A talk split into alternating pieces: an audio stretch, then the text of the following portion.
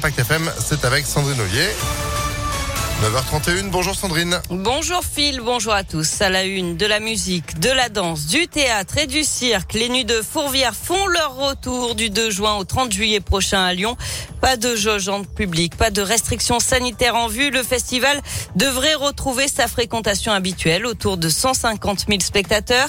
L'édition 2022, c'est aussi le grand retour des artistes internationaux. Certains n'avaient pas pu venir l'année dernière, notamment Patti Smith. La scène française sera elle aussi bien représentée. Dominique Delorme, le, directeur des Nuits de Fourvière, espère bien plus qu'un simple retour à la normale. J'espère que ça sera pas normal. J'espère que ça sera explosif.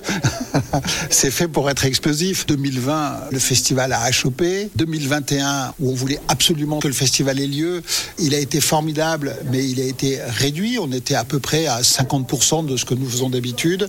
2022, c'est un retour à la dimension normale du festival. Cette année, Calogero euh, revenait. C'est la même chose avec euh, Mathieu Chédid, M, qui vient trois soirs. On aura Julien Clerc. Donc, c'est une scène qui, de par ses concerts, est représentative de euh, la scène française, qu'elle soit classique ou nouvelle, avec, par exemple, Juliette Armanet. la billetterie ouvrira le 15 mars, mardi prochain, à midi.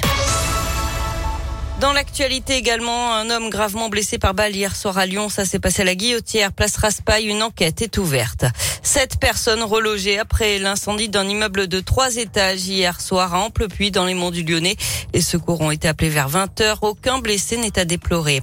Plus de métro à partir de 22 heures demain à Lyon, conséquence d'un appel à la grève contre le projet de mise en concurrence du réseau TCL. Euh, plusieurs lignes de bus seront supprimées. Les trams T1 et T6 circuleront avec une fréquence allégée. Aucun T7 par contre. Tous les détails sur impactfm.fr.